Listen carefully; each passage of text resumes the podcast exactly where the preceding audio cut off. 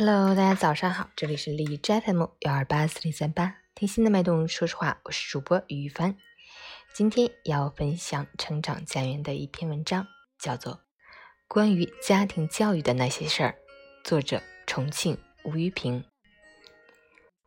这两天接触一些父母，聊到了家庭教育的话题，他们的家庭教育意识和做法，我并不赞同，还有几分担忧。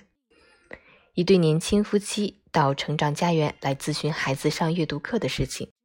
他们的孩子才五岁多，已经报了三个兴趣班：英语、美术和舞蹈。看见别的孩子上了那么多兴趣班，我们感到心慌啊！丈夫说道。他说自己的孩子每天晚上十一点左右才睡觉。我很严肃地告诉他，睡得太晚了，当心孩子的身体。他们夫妻俩并没有当回事儿，觉得孩子从小练就十八般武艺才是头等大事。这是典型的怕孩子输在起跑线上的父母，从小就拿孩子来折腾。问题是他们并不自知，关键是孩子样样都学得很好，他并不觉得累。丈夫自豪地说：“可我担忧的是，他们不断给孩子加码，孩子的身体吃得消吗？”目前，儿子在学校阅读、写作这些和其他同学比差距大。我们家长也好好想想，如何让他写作能达到学校老师的满意度。这是一个三年级男孩的妈妈在微信聊天中发给我的一段话：孩子的阅读写作是为了让老师满意，他写出来的作文会是什么样？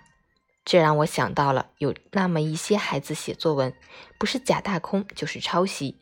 唯独写不出自己的真情实感，为了迎合老师的胃口，只好弄虚作假。我和一个二年级男孩的一家人在一起，孩子对妈妈格外亲热，又是抱又是亲的，对爸爸却显得很生疏，总感觉有距离感。我和孩子的爸爸聊天，他想和孩子近距离说话，会加上一句：“儿子，吴老师让你过来一下。”孩子才会迅速的跑过来。说完话，孩子就走开了。一晚上，他好几次都用这一招。他告诉我，孩子的教育就拜托吴老师了。我不禁悲从心来，这种美好的亲子之情，谁能代替？对孩子的陪伴就那么难。上述的几个案例，可以说都是家庭教育缺失的缩影。不让孩子输在起跑线上，是父母自己无能与恐惧的表现。表面上是为了孩子好，实际上是为了满足自己功利心和虚荣心。孩子只是他们的工具而已。在乎孩子本身才是硬道理，不然，即使孩子习得一身功夫，没有学会爱，他输掉的将是整个人生。让老师满意的学习，导致的是孩子的心思会放在讨好老师欢心上，很难培养起独立思考的能力。久而久之，孩子就无法活出自己的真性情。更可怕的是，会养成奴性人格，这绝非危言耸听。父教缺位是老生常谈的问题了。问题的关键不是爸爸们没有时间，而是没有陪伴的意识。孩子交给妈妈和老师就万事大吉了，可爸爸们失去的不仅是用钱无法买到的亲子之情。更丢掉了男人的一份责任与担当，这是一种残缺的人生。家庭教育的那些事儿，需要父母共同承担。